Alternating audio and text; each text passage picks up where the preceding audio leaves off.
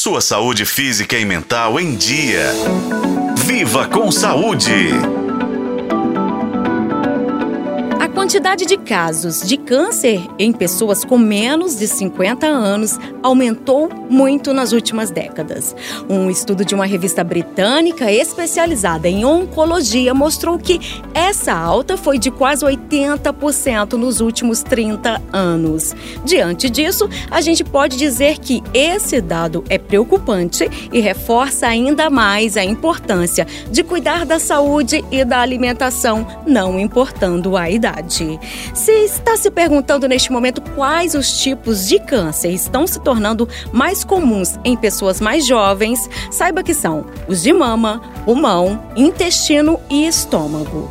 Esses tumores se apresentam de maneira parecida aos da população mais velha, mas têm um grande impacto nas pessoas mais jovens, porque muitas delas ignoram sinais importantes e demoram para procurar ajuda médica. E quais são os principais fatores para o aumento de câncer na população com menos de 50? Bom, a médica oncologista Daniela Pimenta explica pra gente. Alguns fatores são relacionados à exposição. Então, exposição a pesticidas, exposição ao cigarro, exposição alguns outros tóxicos de algumas pessoas que trabalham com alguns produtos químicos e não usam seus equipamentos de proteção individual de forma adequada.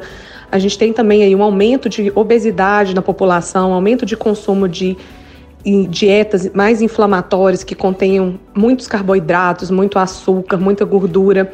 Tudo isso aumenta o risco de câncer e a gente tem visto um aumento da incidência que pode estar relacionada a esses fatores. Aumento de consumo também de bebida alcoólica, isso tudo influencia. Vale lembrar aqui a importância da prevenção e conscientização em qualquer faixa etária.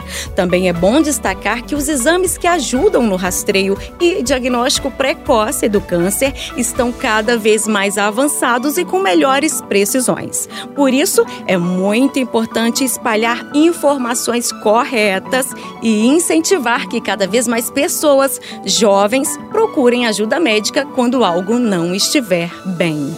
Eu sou Nubia Oliveira e este foi o podcast Viva com Saúde. Acompanhe pelos tocadores de podcast na FM O Tempo.